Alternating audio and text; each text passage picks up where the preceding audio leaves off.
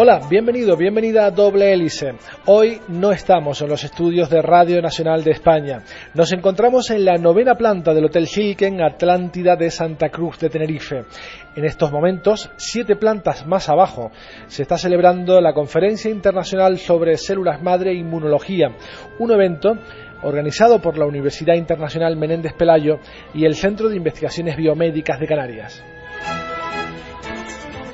Durante esta jornada se ha discutido sobre las múltiples aplicaciones que tiene el estudio de células madre para combatir enfermedades como el cáncer.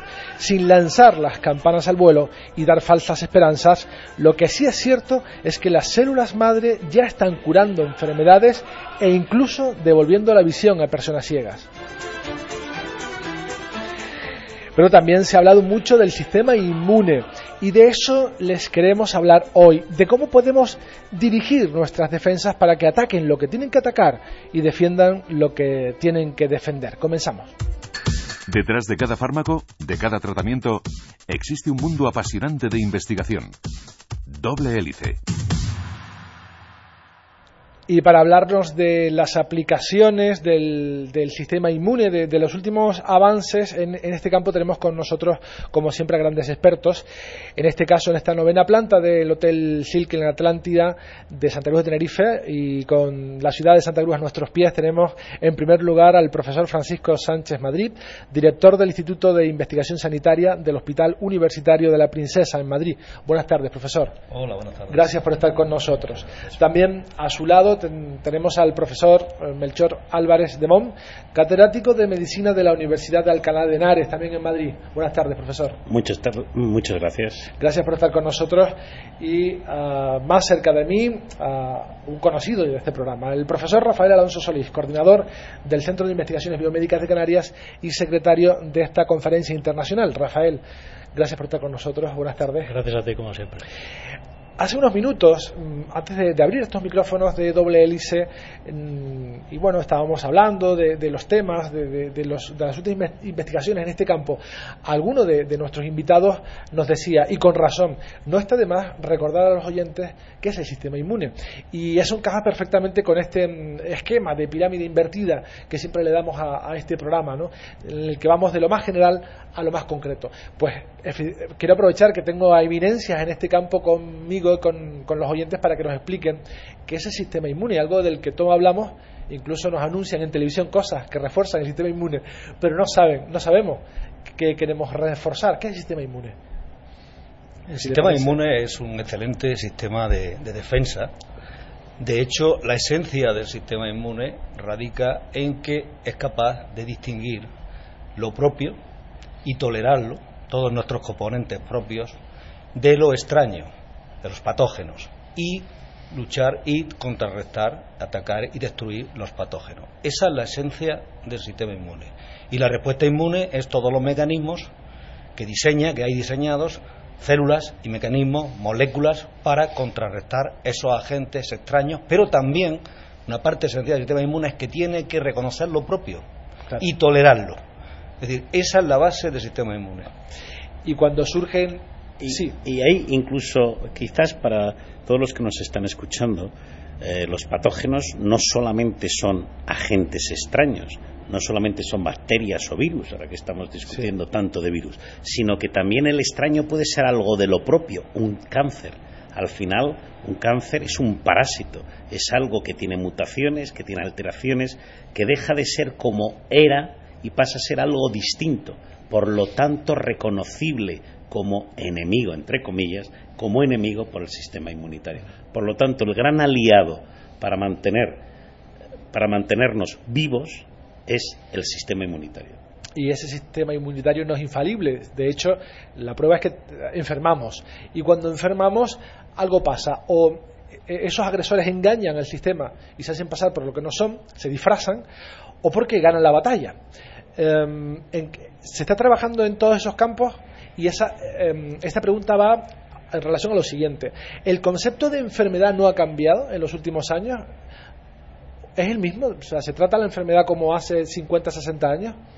Yo creo que ha cambiado radicalmente. Es decir, eh, hoy día eh, no es tanto consiste no, no consiste solo en atacar o contrarrestar aunque es algo que es importantísimo con antibióticos con agentes antitumorales sean patógenos, o sean bacterias, o sean, o sean tumores, pero hoy día lo que ha cambiado es la, yo creo que es la perspectiva de poner el sistema inmune a trabajar a favor y reforzarlo para de alguna forma contrarrestar esas, esas amenazas que representan esos patógenos, el cáncer o, todo tipo de, agentes extraños que nos van a atacar. Básicamente esa es la, esa es la gran, la gran, la, el gran cambio de alguna forma que ha significado de, de paradigma que ha significado el poner a trabajar el sistema inmune, incidir en el propio sistema inmune. Yo quisiera siguiendo lo, lo, que dice el profesor eh, Sánchez Madrid, que, mire, una de las causas más importantes de daño en el organismo a la vez es el sistema inmune. Lo decía antes el profesor Sánchez Madrid. Fíjense, tiene que aprender a ser capaz de tolerar a lo propio, aguantarse usted a sí misma, a sí mismo, y a la vez tener la capacidad de responder frente a la agresión. Entonces, muchas de las enfermedades más prevalentes, artritis reumatoide, eh, diabetes mellitus tipo 1, incluso podríamos discutir, son enfermedades por equivocación. La arteriosclerosis es una infiltración de la pared arterial por células del sistema inmunitario. Por lo tanto, vean ustedes cómo realmente es muy prevalente. Y además se necesita investigar muchísimo en inmunología. Es absolutamente clave que haya buena colaboración entre clínicos y desarrollo clínico y desarrollo de investigadores que entiendan los mecanismos, porque probablemente la clasificación que tenemos de las enfermedades es obsoleta. Tendremos que clasificar a las enfermedades por los mecanismos de daño que están provocando lesión en ese paciente, porque como discutiremos a continuación, me imagino, cada día hay más oferta de fármacos, de productos que son capaces de revertir, de reprogramar, de conseguir resolver las alteraciones que están provocando daño, por déficit o por exceso cuando se nos presenta una enfermedad por agresión exterior, un virus, una bacteria, pues mm, sabemos un poco lo que tenemos que hacer, ayudar a nuestro sistema inmune para que gane la batalla. Pero cuando son nuestros propios soldados, como decía usted, los que están contra nosotros, ¿qué hacemos? Eh, ¿Nos inmolamos? ¿Cómo manejamos esa situación? No, básicamente lo que tendremos que hacer en ese momento es potenciar la capacidad, de alguna forma, de tolerancia, o sea, de que tendríamos una tolerancia frente a estos agentes, se ha roto y lo que tenemos que de alguna forma es potenciar esos mecanismos tolerogénicos para que vuelvan a su estado basal. Es decir, por ejemplo, en una artritis reumatoide, o en, por poner un ejemplo, o en psoriasis, ¿no? dos enfermedades prevalentes, donde lo que tenemos es una respuesta del propio organismo contra componentes propios. En un caso, en artritis reumatoide, contra las articulaciones, si nos inflaman las articulaciones. En la psoriasis, una, una proliferación descontrolada de, la, de las células de la piel, de los queratinocitos. También porque hay una respuesta inmune descontrolada. Básicamente ahí lo que interesa es volver esa respuesta inmune a su nivel. Entonces todos los mecanismos de tolerancia se tienen que poner en marcha para que esas células propias se atenúen de alguna forma, bajen su nivel, su diapasón y bajen a un nivel que sea controlado y por tanto cese la enfermedad, básicamente. Hoy día las terapias que se hacen en artritis, por ejemplo, o en artritis reumatoide o en, o en, o en psoriasis, son, son todo intervenciones inmunológicas, contra moléculas inmunológicas que de alguna forma se han desencadenado y que ya están descontroladas. Y todos son terapias que actúan contra agentes, como por ejemplo hay una molécula que es esencial, que ha cambiado estas, estas enfermedades, como es el factor de necrosis tumoral. Es una molécula puramente inmunológica. Los anticuerpos antifactores de necrosis tumoral han cambiado el curso de la artritis reumatoide y de la psoriasis. Porque básicamente tenemos una molécula que se, que se produce de forma eh, exagerada, descontrolada, y tenemos que bloquear eso y volverla a los niveles, a los niveles naturales, vamos a decirlo así. Entonces controlan esas enfermedades. No sé si quería. además, estoy en la misma línea porque podríamos expandir el ejemplo a enfermedad inflamatoria del tubo digestivo, eh, podríamos hablar eh, de enfermedades desmilinizantes del sistema, pero también quiero plantear más las, las posibilidades de futuro. Por ejemplo, vean ustedes, probablemente muchos de los que nos están escuchando ahora desgraciadamente yo soy gordo, tendrán diabetes mellitus tipo 2. La diabetes mellitus tipo 2 es una enfermedad que hasta ahora clásicamente el tratamiento es antidiabéticos, unos, comprimidos, unos fármacos que aumentan la sensibilidad a la insulina, básicamente adelgazar, hacer ejercicio, que alguien que me está escuchando eso es clave. Pero señores, probablemente por donde está viniendo la investigación es que se trata de un tipo de monocito, los M1, los macrófagos M1 y los linfocitos TH17. Palabras raras, fíjense, células del sistema inmune.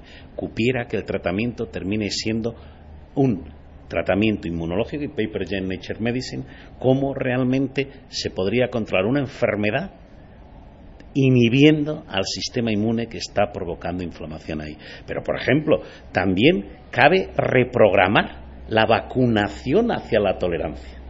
El que también piensen ustedes que a lo mejor, y no es ciencia ficción, está la medicina de los próximos años, pero que hay que apoyarla, hay que apoyar la investigación. Un país como España tiene que darse cuenta que la investigación es absolutamente esencial para desarrollar la sanidad y no ser una colonia de la, de la inversión extranjera, sino para desarrollarnos nosotros, fíjense que realmente vamos a vivir la auténtica tolerancia a lo propio, la reprogramación de lo propio. Me interesa mucho el concepto de, enfermedades autoinmunes, que son enfermedades, si no me equivoco, que, que, provocan nuestro sistema inmunológico que nos ataca, ¿no? nos atacamos a nosotros mismos.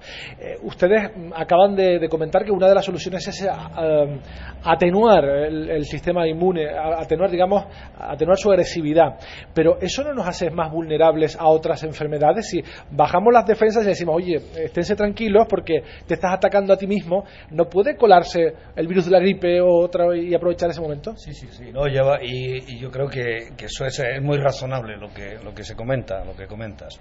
Pero yo creo que aquí el, punto importante es el, término medio, es decir, realmente, es decir, donde está, donde está la virtud en el término medio. Es decir, mm, si bloqueas completamente la defensa, obviamente está a merced de agentes patógenos nuevos, oportunistas que los tenemos. Es decir, nosotros somos 90% bacterias y 10% células humanas. Esa es la realidad. 10 elevado a 14 células son viven con nosotros, que son bacterias que nos están colonizando y que la mayoría son simbiontes de nuestra flora bacteriana que son positivos para nosotros. Pero obviamente, claro, si, de alguna forma matamos esos simbiontes, estamos atacando. Y luego vienen oportunistas, oportunistas que generalmente no representan mayor peligro, pero si suprimimos las respuestas, por tanto, sí que el término medio, generalmente lo que sucede con estas terapias es que no llegas a producir una inmunosupresión, una eliminación de la respuesta. Mantiene unos niveles basales, pero no exagerados, que es lo que no se trata. Es decir, básicamente hay un rango, una gradación de señal. Y pasamos de la intensidad máxima a una intensidad, vamos a llamarle basal media, que es la suficiente. Al agua tibia. Exactamente, exactamente. No, si esto ya lo decían los griegos. ¿eh? El término medio está en la virtud. Es que yo creo que aquí hay dos reflexiones que yo quería decir que es lo que llamamos homeostasis, es decir, llegar al equilibrio.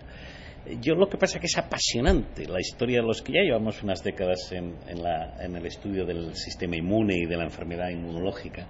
Hemos vivido de venimos de una época en que el único parámetro, a lo mejor usted que nos escucha eh, lo va a conocer, la velocidad de sedimentación globular, la PCR, la proteína C reactiva. Solamente sabíamos medir las, las enfermedades por unos parámetros muy groseros. Afortunadamente, en la línea de lo que dice el profesor eh, Sánchez Madrid, hoy día tenemos otros muchos mecanismos celulares o moleculares para intentar cuantificar, dosificar nuestros fármacos, a las nuevas aproximaciones para llegar a una regulación. Tan fácil como hay que dar más o menos insulina. Si da demasiada insulina provoca hipoglucemia. Si da poca tiene hiperglucemia. Pues nosotros en, inmunología estamos llegando a esta comprensión. Pero yo le voy a hacer un reto.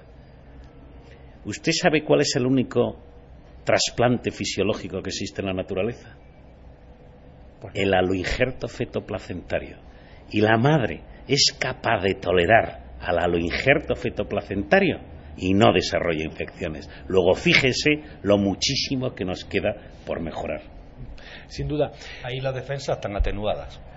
En ese, en el contacto feto materno fetal, las defensas inmunes están bajadas adrede para que no respondan, porque si no la madre rechazaría al feto o el feto podría, el propio sistema que se está generando del feto podría rechazar a la madre.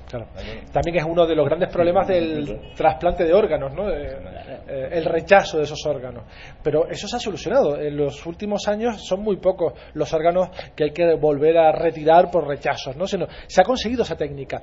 Y, quizás porque ya somos capaces de, enseñar al sistema inmune.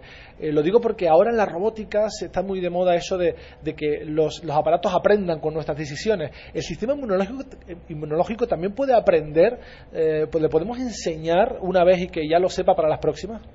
No, no, bueno, es la base del sistema inmune. La base de la vacunación y de la protección de la vacuna es que el sistema inmune aprende. O sea, el sistema inmune memoria. la memoria inmunológica que es algo que no tienen básicamente otros sistemas, no sé la robótica, pero no tan, no tan refinada como el sistema inmune. el sistema inmune recuerda que de pequeño te vacunaron del sarampión y ya nunca más recae en el sarampión. Pero también, pero hablando un poco más en términos, en términos esperanzadores de futuro, ¿no? Por supuesto que se están reprogramando las respuestas. Esta es una de las cuestiones importantes de regular o sea, hay unas moléculas que se, denominan las moléculas inmunoreguladoras. Las moléculas inmunoreguladoras en el sistema inmune se acaban estamos en el exterior y suenan las sirenas. Se, acaban de, se acaban de, de alguna forma, de descubrir como dianas de terapias.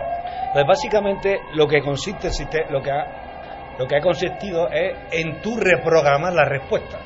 Esto, sobre todo, donde tiene, donde tiene un, uh, un reflejo importante donde lo va a tener y donde, tiene, y donde lo está teniendo es en tumores en tumores. No es este edificio el que está ardiendo. no es este edificio, espero que sea otro. Grabando? Es que el directo tiene estos problemas. tiene estos problemas. Afortunadamente no es este edificio el que arde, pero bueno, ya pasó, ya pasó. No, básicamente donde esta reprogramación continua del sistema inmune, esa incluso la el rejuvenecimiento del sistema inmune tiene mayor calado es en los tumores. tumores el tumor tiene un mecanismos para para reprimir o deprimir la respuesta inmune. Es decir, no le interesa que la respuesta inmune esté activa porque si no lo va a rechazar y lo va a destruir. Entonces lo reprime. Y, para eso aparecen una serie de moléculas reguladoras. Entonces lo que le dicen es, cuando viene una célula, de, una célula de la defensa del sistema inmune, un linfocito o un monocito, le dicen, no me ataque porque mira, tengo aquí este freno. Y lo frena, ¿de acuerdo?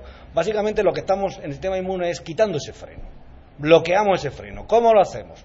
Como sabemos hacer las cosas los inmunólogos, utilizando anticuerpos monoclonales. Son nuestras armas, las herramientas, las, herramientas y las armas que tenemos. ¿no? Esa, ese arma es específica y bloquea selectivamente. La, la ventaja que tiene es súper específico y selectivo. Y bloquea ese freno.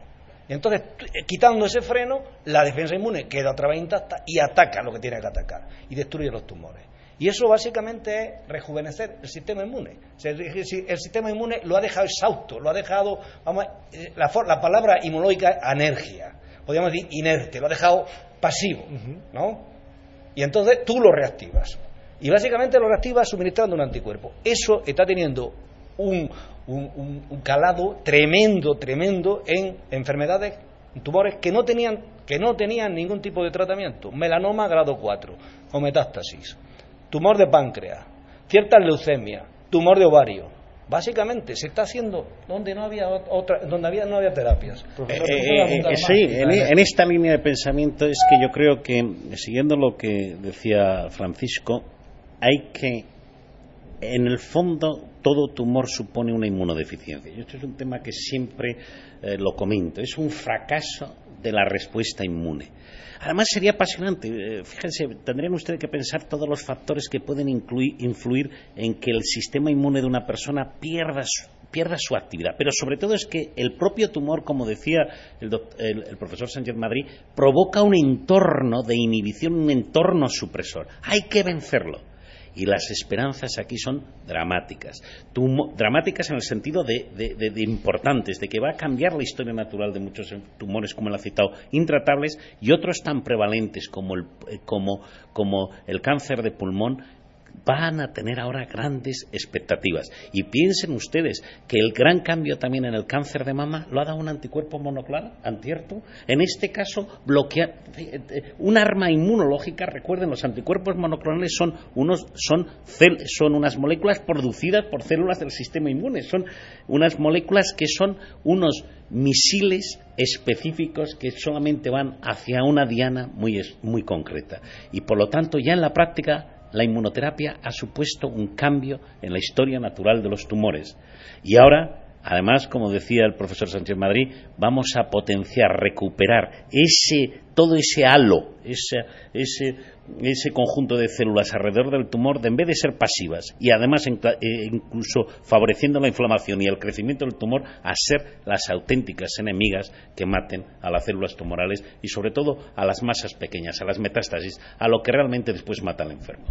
Hemos hablado, hemos consumido casi todo el tiempo del programa ya hablando de ciencia, que es el sentido mm, natural de doble hélice, pero me gustaría reservar estos últimos minutos para hablar de política científica de, gestión, también parte de, su trabajo. Em, en España hay muchos centros de investigación, casi todos concentrados en las grandes capitales, Madrid y Barcelona. Mm, pero no solo allí. ¿Tiene sentido estos centros de investigación fuera de, Madrid, de Barcelona, de Valencia, de Sevilla, por ejemplo? ¿Tiene sentido eh, centros de investigación en estas Islas Canarias? La investigación toda es insuficiente.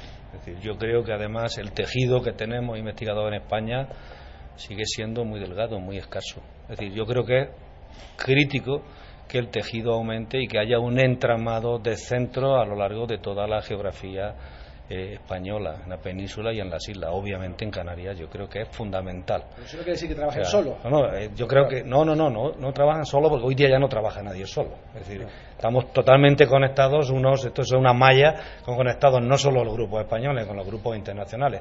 Yo creo que hablar de eh, ciencia española, ciencia internacional, la ciencia básicamente hoy día es la ciencia internacional, la ciencia que genera conocimiento, la ciencia que genera riqueza en los países y hablar a nivel nacionalista o, a nivel, nivel regional yo creo que no tiene sentido. Es decir, tiene sentido de que en España, como nación, o sea, como, como país, tengamos una ciencia importante porque va a generar mucha riqueza y mucho, y mucho conocimiento. Yo creo que es fundamental. Aquí, de todas formas, ha habido tradicionalmente una investigación muy potente. Aquí estaba el Centro de Productos de Investigación de Productos Naturales del Consejo. Esta este era una referencia natural de siempre. ¿no? Hay otros centros también muy, muy importantes. Está aquí el Hospital, el hospital Clínico, el Hospital La Candelaria, que tiene grupos muy importantes y muy relevantes. Yo lo que más conozco es Tenerife, la isla de Tenerife, ¿no? ¿De acuerdo? Pero sé que, que hay, hay, hay centros importantes, pero toda la potenciación es fundamental. fundamental. Yo creo. Doctor Ríos, solamente hacer un brevísimo comentario. Desde mi punto de vista, en España en los 70 hubo una revolución, que fue la creación de la red de hospitales del Sistema Nacional de Salud. Yo creo que impresionante. Podemos sentirnos orgullosos los españoles de tener una de las mejores redes de hospitales que yo conozco competitiva internacionalmente.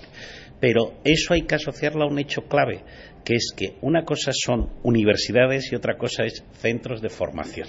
La universidad, por definición, tiene que hacer investigación, crear la ciencia para transmitirla. Y un hospital universitario tiene que crear ciencia para transmitirla. No solamente es enseñar, hay que hacer ciencia. Y si queremos competir en el mundo, que inviertan en nosotros y nosotros conseguir patentes que generen dinero para nuestro país y que, seamos polos de atracción para inversión, hay que, en mi opinión, claramente apostar por la investigación en los hospitales. Y yo quería añadir algo más. Yo creo que también ha habido un cambio en esta cultura, un segundo cambio, que es organizar esa investigación en torno a lo que es el hospital universitario. De hecho, ahora ah, actualmente hay 22 institutos de investigación sanitaria acreditados, donde lo que el núcleo de investigación es el hospital universitario vinculado a una universidad y el grupo y donde tiene que haber al menos un grupo, un mínimo que es importante de grupos clínicos y de grupos básicos.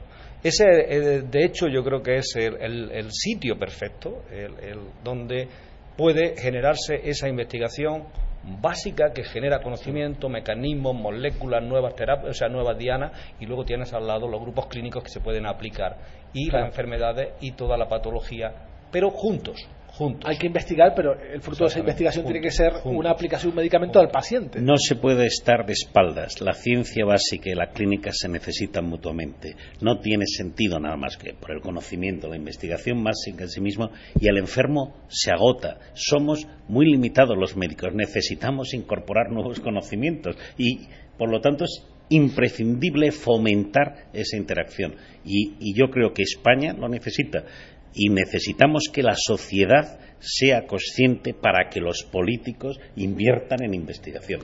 Me gustaría, por último, preguntar a, Rafael.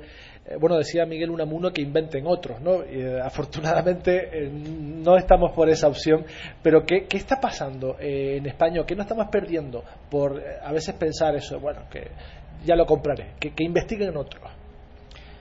Bueno, es posible que lo que dijo Unamuno no fuese exactamente eso. El otro día en Barcelona, que el doctor Sánchez Doni también estaba, hubo una intervención que trataba de explicar que posiblemente el sentido de lo que decía Unamuno no era exactamente despreciativo a que inventaran otros, sino que si lo hacían nos aprovecharíamos de ello y lo utilizaríamos. Qué duda cabe. Pero es evidente que si se, inventa o se investiga fuera de aquí, la riqueza irá fuera de aquí. Por lo tanto, eso es lo, primero que justifica que haya centros de investigación en todos los focos, incluso por el, enorme estímulo sociocultural que eso proporciona y en el campo de la biomedicina o de la medicina con más motivo. Precisamente es evidente que el, de alguna manera el esfuerzo que estamos haciendo en Tenerife, que está haciendo el Cabildo de Tenerife y la Universidad de La Laguna, de mm, crear esa estructura en torno a los dos hospitales universitarios y a los institutos mm, universitarios relacionados con la medicina, el de enfermedades tropicales, el de tecnologías biomédicas o el de bioorgánica, que procede precisamente del antiguo eh, Instituto de Productos Naturales, puesto que lo creó Antonio González, es exactamente eso. Lo que hemos definido, hemos construido primero conceptualmente y hace tres días se visitaba el principio de la obra, en este momento solo el agujero, pero que espero que año y medio esté terminado, es precisamente eso. El concepto de que, además, como tú sabes, porque has estado visitándolo, el edificio se está haciendo exactamente entre la Facultad de Medicina y el Hospital Universitario. Y no es casual, ¿no? Porque no, no, no, en absoluto no fue casual. Es que tenía que ser así tenía que ser así y tenía que estar con una relación física absoluta. Y eso es lo que esperamos que en muy poco tiempo esos esfuerzos y esa interacción entre grupos básicos y clínicos, que se verá sobre todo cuando, cuando estén allí, pues producirán los resultados esperados. Tiene que convivir ya por último, eh, pues un químico con un médico, con un incluso economista, con, un biólogo, eh, esa convivencia mm, que ahora no se da del todo no se da en, todos, no en todas partes, ¿es buena, productiva para la medicina, para el paciente, en fin y al cabo? Yo, yo creo que se está, que, que, que, se, que ya se da, o sea, que no es que se está dando y prácticamente los grupos eh, que hay en los en todos los por ejemplo, el Instituto de Investigación Sanitaria conviven todos los profesionales, todos los profesionales que ha mencionado antes. Eh, y es que es absolutamente clave. Realmente Stanford a mí me llamó la atención en un intervalo de cuatro años. La gran diferencia es que habían desarrollado, sobre todo, fíjese lo que va a llamar la atención, la bioingeniería, la bioinformática, y estaba al lado, habían añadido ingenieros, habían añadido matemáticos, por supuesto economistas, porque en el fondo después hay que darse cuenta de un hecho la universalidad de nuestro sistema, que yo creo que es uno de los grandes éxitos de, España de estas últimas décadas, exige una muy razonable utilización de los recursos limitados. Por lo tanto, sí también necesitamos economistas. Pues con este mensaje eh, nos tenemos que quedar.